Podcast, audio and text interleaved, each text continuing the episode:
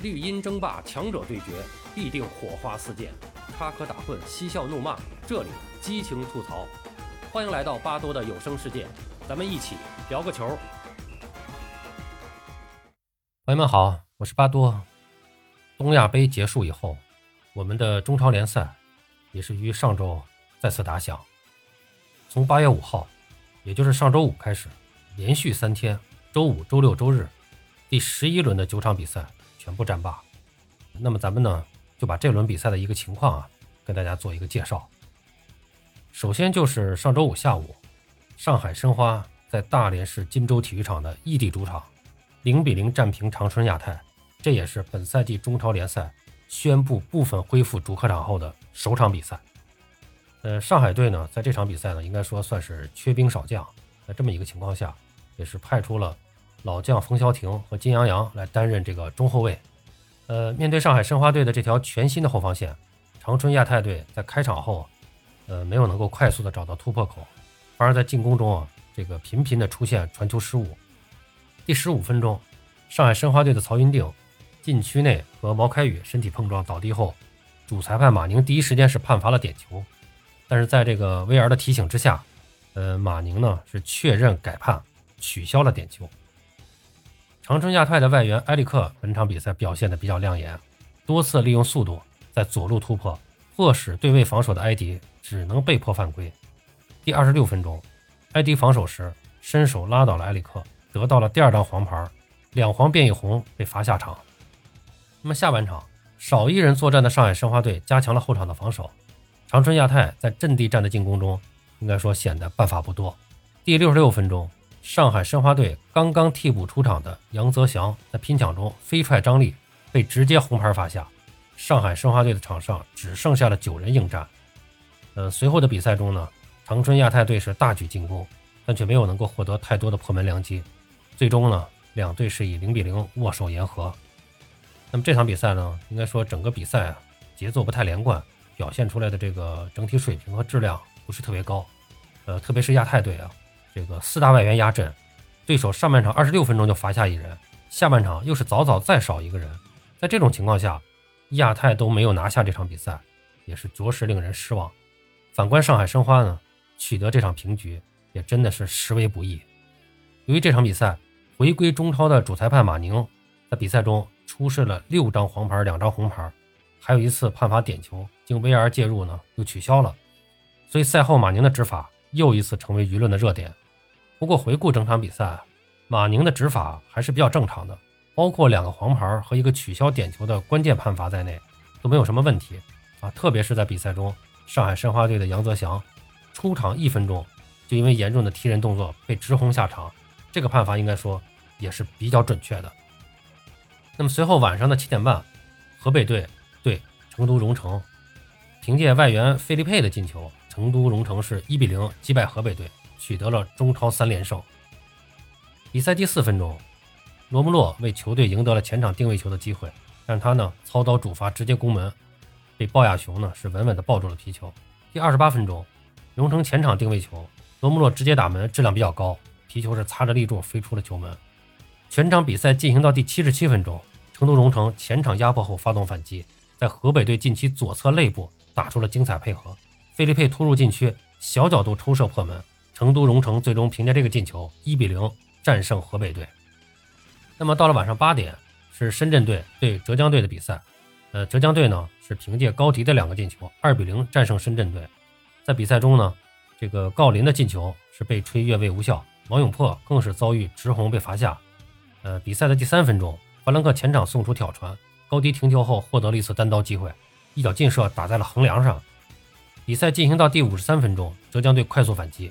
右路低平球横传到门前，程进扫射被扑，高迪是补射破门，浙江队一比零领先深圳队。第六十四分钟，卢卡斯精准长传找到了右侧的董宇，后者不停球摆渡到门前，高迪铲射把球打进，浙江队二比零领先河北队。比赛进行到第八十三分钟，王永珀拼抢中踢倒了浙江队的姚军胜，主裁判在观看 VR 后将他直红罚下。那么最终全场比赛结束，浙江队是二比零战胜深圳队。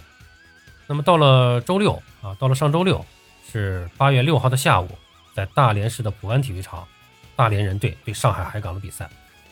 随着现场一万五千九百六十八人发出震耳欲聋的呐喊声，距离二零一九年十二月三十一日过去了整整九百七十九天之后，中超联赛终于率先在大连赢回了常规的主客场赛制。这个真的是令人很感慨啊！可以说是顺境靠金元，逆境靠大连啊！在现场一万五千九百六十八名球迷的见证下，实力并不占优的全华班大连人队一比一逼平了上海上港。这还是这支球队完成更换中性名之后，大连人的队名第一次出现在主场的大屏幕中。大连队里的吴伟、林良铭、童磊这三名球员，早在二零二零赛季就加盟了球队，但这是他们第一次在大连主场亮相。林良铭打进了扳平的进球。接受了全场球迷高呼名字的进球礼遇，中场球员吴伟能看出来，在比赛中啊也是很兴奋，有着不错的发挥。替补上场的童磊也终于切身感受到了大连主场的氛围。本赛季接手大连人队的主帅谢辉，因为禁赛啊，是被迫出现在看台上。虽然没能在主场首秀中亲自上阵指挥，但这也成就了一番别类的首秀。谢辉是坐在一群大连球迷的身后带领了球队，甚至在传达换人调整时。球迷们还帮着谢辉一起喊，成功的传达了换人意图，堪称中超一景，颇有意趣。这诙谐的一幕也诠释了足球运动的本质，它很接地气的依托于每一个人。足球是需要大家参与的。那么下面咱们说一下广州城对武汉三镇这场比赛。这场比赛是代理主帅赵俊哲首次带领广州城在中超亮相，可惜啊，广州城回归越秀山主场的首战。以零比三不敌领头羊武汉三镇。比赛刚刚开始呢，是武汉三镇队的这个主帅佩德罗排出了斯坦丘一名外援来应对广州城队。那么结果呢，上半场武汉三镇队呢是得势不得分，无论是桑一飞、谢鹏飞，还是邓涵文和斯坦丘，都不是真正意义上的前锋。因此，这套无锋阵啊，或者说是飘式打法，没有取得有效的结果。尽管武汉三镇队在场面上占据优势，也频频的利用两个边路去威胁广州城队的防线。但是始终无法敲开对手的城门。上半场，武汉三镇队最有威胁的一次进攻是桑一飞的门前抽射，可惜呢，这个皮球是击中了横梁。中场休息以后，武汉三镇队的主帅佩德罗果断做出了换人调整，因为他的目标肯定是要拿下比赛嘛，所以用正印前锋十一号戴维森换下了三十七号徐浩洋。那么这一换人立马收到了成效。第五十二分钟，广州城队界外球制到场内，武汉三镇队的十九号张文涛断球后。直塞十一号戴维森，后者得球后摆脱四号张弓的防守，直突禁区内，左脚兜弧线射门，皮球绕过门将程岳磊的十指关，滚入网窝。武汉三镇队一比零领先广州城队。此后，武汉三镇队继续调兵遣将，马尔康和埃德米尔森纷纷登场亮相，齐聚三大外援之后，武汉三镇队的进攻更加顺畅。无论是两个边路和中路渗透，外援和本土球员之间的默契配合，瞬间打得广州城队基本上就是无力招架了。谢鹏飞和邓涵文的巧妙连线攻入第二球，马尔康边路突破下底传中，埃德米尔森中路接应推射远角，贡献了第三个球。这些都很好的印证了外援登场后的进攻变化。此役获胜以后，武汉三镇队继续排名榜首，领先第二名山东泰山队四分。下一轮，武汉三镇队将回到主场迎战北京国安队，这又是将检验升班马的一块试金石。不过，说实话，目前来看，国安队的状态。恐怕是很难对武汉三镇队形成阻击的。对于武汉三镇来说，真正的检验可能只有山东泰山了。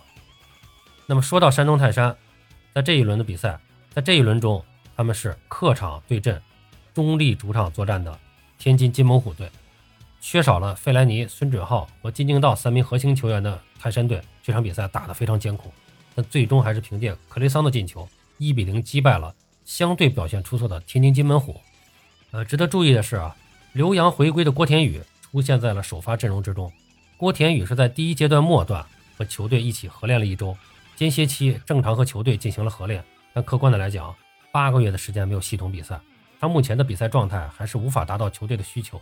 不过，因为泰山队遭遇了比较严重的人员危机，给了郭田雨首发重回中超的机会，而且是打满了全场。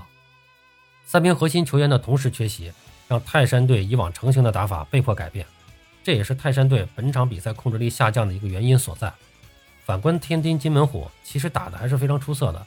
他们今年引进了王秋明，应该说在中场发挥了比较大的作用。那么山东泰山队的一场并不算太精彩的胜利，对于球队来说是非常重要的，尤其是在自己的队伍暂时非常困难的时刻，而且对手呢又发挥的非常出色，最终还是能够顶住压力，打进一球，赢得了比赛，这非常难得，也是为球队状态向好转化赢得了时间。到了上周日啊，也就是昨天，最后的三场比赛也都打响了，同时进行的是晚上七点半。河南嵩山龙门主场对阵北京国安，梅州客家主场对阵武汉长江。回到主场的河南嵩山龙门，在主场观众的呐喊声中打出了高水平，三比零干脆利落的拿下了北京国安。上半场开始阶段，双方拼抢激烈，比赛迅速进入白热化。北京队一度还占据一定优势，并且由梅米打出了一脚远射，打中了立柱。但随后呢，河南队利用一次前场任意球，由黄子昌助攻多拉多打入一球。意外失球之后呢？北京国安队并没有慌乱，还是坚持积极的拼抢。梅米和张稀哲是多次策动攻势，但是河南队在防守方面做得非常出色，由舒尼奇死死地盯住张玉宁，限制了他的发挥。在这场比赛中啊，张玉宁全场比赛几乎没有什么发挥。双方是互有攻守。上半场进行到第四十分钟，河南队在前场打出了漂亮的传切配合，多拉多助攻钟义浩再下一城。这个球真的没什么说的，就是实力的体现。完全是凭实力打透了北京的防线。下半场双方是调兵遣将，还是继续互有攻守，打的是非常精彩。北京队出场的高天意、曹永静、乃比江都有着不错的发挥。但是比赛进行到了七十八分钟时，河南队还有卡兰加这样的强大攻击手可以换上场，可见他们的阵容厚度是相当的不错。并在第八十九分钟时，由卡兰加打进了锁定胜局的一球，这就是硬实力。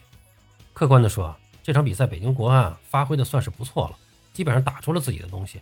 两支球队从拼抢到技战术发挥，都打出了自己的东西。但现在的北京和河南相比，就是实力上有差距，这个没话说。河南队队中的四大外援多拉多、卡兰加、苏尼奇、阿德里安，能力水平哪个都拿得出手。国内选手也是不怂，网罗了王上元、冯子昌、钟义浩、赵宏略等一干国内当打的中生球员。反观北京国安。首发出场的几乎全部三十岁以上，自己的后防线这些年来一直处于无人可用的境地。去年引进一个舒尼奇，自己一天没用，送给河南队当后防核心了。北京国安俱乐部的高层真的需要反思一下自己的运营了。那么同时进行的另一场比赛，梅州客家队坐镇主场五华奥体中心会堂体育场迎战武汉长江队。比赛第三十四分钟，梅州客家队左路发动进攻，十九号杨义林。带球突入禁区后直塞底线，十五号陈哲超果断传中，九号乌卡诺维奇门前推射空门入网，梅州客家队一比零领先武汉长江队。下半场双方一边再战，第六十二分钟，武汉长江队十九号胡敬航右路起球传中，十六号卡耶维奇停下皮球半转身抽射，武汉长江队顽强的扳平了比分，双方是一比一战平。第七十七分钟，梅州客家队打出了巧妙配合，二十五号罗德里格在禁区内。得球后闪开角度，右脚劲射，这皮球呢是被王志峰单手封出。那么紧接着，二十七号科索维奇门前补射入网。这个时候，助理裁判延时举旗示意越位在先，科索维奇的进球无效。那么随后呢，VR 介入进行了认定，最终呢还是认定这个进球有效。随后呢，双方继续调兵遣将，武汉长江队也是试图加强进攻，扭转败局，而梅州客家队立足防守，意在保住胜果。最终。梅州客家队以二比一击败武汉长江队。那么本轮的最后一场比赛是沧州雄狮对阵广州队。第二十一分钟，张修为送出直塞，队友的倒三角路线靠后，张修为调整后起脚打门，高出横梁。上半场双方是均无建树。第五十一分钟，沧州雄狮角球开出，争抢中皮球落到点球点，杨一鸣凌空打门得分，沧州雄狮一比零领先广州队。第五十六分钟，张修为分球右路空当。林杰横传至门前，韦世豪抢射，这个球呢非常可惜啊，打在了立柱上。第六十五分钟，奥斯卡传中，皮球越过了广州队防守球员，刘鑫宇转身抽射破门，沧州雄狮是二比零领先。最终全场比赛结束，沧州雄狮是二比零战胜了广州队。那么第十一轮的九场比赛基本情况，咱们大致就介绍了一下啊，咱们来看一下目前的这个积分榜的情况。那么十一轮战罢，目前呢排在第一位的还是武汉三镇队，他们是。十胜一平，积三十一分，排在第一位。那么紧随其后的是山东泰山和河南嵩山龙门。山东队是九胜两负，二十七分，排在第二。河南嵩山龙门是八胜两平一负，二十六分，紧随其后。那么今年的争冠主要恐怕就是在武汉三镇和山东泰山之间来进行双雄争霸。那么河南嵩山龙门是紧随其后，看看能不能抓住机会。那么随后是上海申花队排在第四位，它是六胜四平一负，呃，积分呢是积二十二分。下来呢排在中间位置的就是第五名浙江队，第六名梅州客家队，第七名上海海港队，第八名北京国安队。第九名深圳队和第十名成都蓉城，那么这些球队呢，积分呢都是从十八十八分到十五分之间。那么第十一名是天津津门虎，是十四分；武汉长江队是十三分，这是十二第十二名。然后第十三名长春亚泰十二分，第十四名是沧州雄狮十分，第十五名是大连人八分。那么最后三名还是广州队、河北队和广州城队。广州队是六分，河北队是三分。广州城队是三分啊，那么这里边，呃，就是大连人队这块还是有点危险啊，还是有点危险。他现在是八分，跟这个降级区的广州队只有两分的差距，但是他们被罚掉了三分嘛。最后的这个降级呢，可能恐怕就是在最后这个，呃，沧州雄狮啊，这个大连人，还有这个广州队、河北队和广州城之间来产生了。这是一个积分的基本情况。我们再简单看一下这个射手榜的情况。射手榜我们就说一下前八名啊，重点说一下，因为前八名是呃进了五个球以上的排在了前八名。那么因为进四个球的有九个球员，从这个第九名到第十七名都是进了四个球，人比较多我们就不说了。进五个球的是排在了射手榜的六七八，分别是河南嵩山龙门的多拉多本轮进球了，还有就是上海申花的朱建荣，还有山东泰山的克雷桑，克雷桑也是本轮进球了。那进六个球的有三个球员。呃，分别排在第三、四、五三位，那么分别就是卡兰加，啊，河南嵩山龙门的前锋，也是昨天晚上进球了，还有这个武汉三镇的这个中场核心斯坦丘，还有这个北京国安的这个呃中锋张玉宁。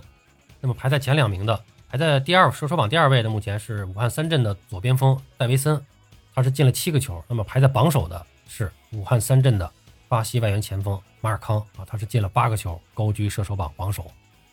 那么关于第九轮的这个中超比赛的基本情况呢，就是这么一个情况。呃，再说两点啊。那么首先说一下呢，就是这一轮的比赛中又出现了不止一个的非战术犯规的红牌，基本上都是暴力踢人、蹬踏这种。那么看着这个情景啊，真的是让人非常的不舒服啊。但是我还是相信啊，就是队员们绝大多数都不是故意要踢人、要废掉谁。呃，我觉得主要还是队员的技术能力不行，基本功太差。一旦比赛的强度上来了，就适应不了了。拼抢一激烈，就控制不住自己动作的尺度了，飞出去的腿也收不住了啊！基本上我觉得还是这么一个情况，所以这个真的是很无奈啊！而且这种球员技术水平相比之前老队员的退化是普遍性的，就像上海申花的这个杨泽祥啊，其实呢他已经二十七岁了，据说是首次中超出场啊。我们的队员到了这个年龄才有机会打中超，结果一分钟就下去了，并不是在这里批评这个个人啊，这个我们不能因为一次犯规就过度的指责球员。但是通过这个现象，确实是让人感到绝望啊！呃，这就是中国足球当下当打球员群体的一个侧面写照。中国足球的未来几年实在是太难了。那第二个要说的就是呢，就是关于这个主客场制的恢复啊，这个真的是一个太重要的事儿了。呃，大家都知道，受这个疫情影响，那么中超呢是自二零一九年年底，这个联赛呢开始采用赛会制，呃，球队呢被统一分配到几个不同赛区来进行这个封闭比赛，而且是空场进行。而随着八月五号上海申花与长春亚泰的开场哨响起，中超联赛时隔近九百八十天再次迎来主客场制。那么截止目前啊，呃，中超十八支球队有十一支球队已经回到自己的主场比赛，其余的球队因为疫情的原因啊，暂时只能在中立场地或者叫异地主场来进行比赛。呃，其中呢，这个上海申花、上海海港他们选择了大连市，就是金州体育场和大连市体育中心体育场作为这个异地主场，而这个。呃，沧州雄狮、天津津门虎、深圳队、河北队则是齐聚海口赛区的这个中立球场来进行比赛。呃，据了解，这个北京国安应该是联系了山东日照作为自己的主场，也是一个叫异地主场吧。呃，除了增加比赛气氛之外，这个主客场回归带来更多的还是俱乐部球迷在同一片绿茵场上的归属感，为自己的球队助威，为自己的球迷拼搏。对于中国足球来说，这才是应该有的感觉。今年七月，中超联赛组委会执行副主任郭炳炎曾经表示，各俱乐部长时间的脱离主场城市，造成属地化、地域化缺失，职业联赛关注度明显下降，俱乐部生存也是举步维艰。那么这个防控方案第九版的发布呢，应该说是为体育行业复工复产进一步提供了政策保障，恢复主客场是势在必行。七月七号，中国足协中足联筹备组向各俱乐部宣布，中超正式启动恢复主客场。那么新华社的一个评论是这样说的。就是职业足球离不开主场球迷，虽然离全部恢复主客场还有一段距离，但疫情下的中国足球终于迈出了这关键的一步。当下啊，这个欧洲五大联赛已经相继进入全新的赛季了，时间上的冲突也是让很多人啊产生了质疑，就是你看完欧洲联赛再看中超，有点看不下去啊啊，甚至说这个还有人在看中超吗？等等等等，啊，确实是中国足球的现状如此，实力如此。尤其是在这个一些大牌球员纷纷离去以后，更是少了一份看点。但是，在各方的努力之下，主客场回来了啊！我们看一看这一轮比赛就能看出来，看看大连人队，看看河南嵩山龙门队，球队回到主场之后，球迷回到场内之后，比赛呈现的状态真的是天翻地覆。仍有如此之多、如此可爱的球迷在继续坚守，这至少是处于低谷中的中国足球的。一份安慰。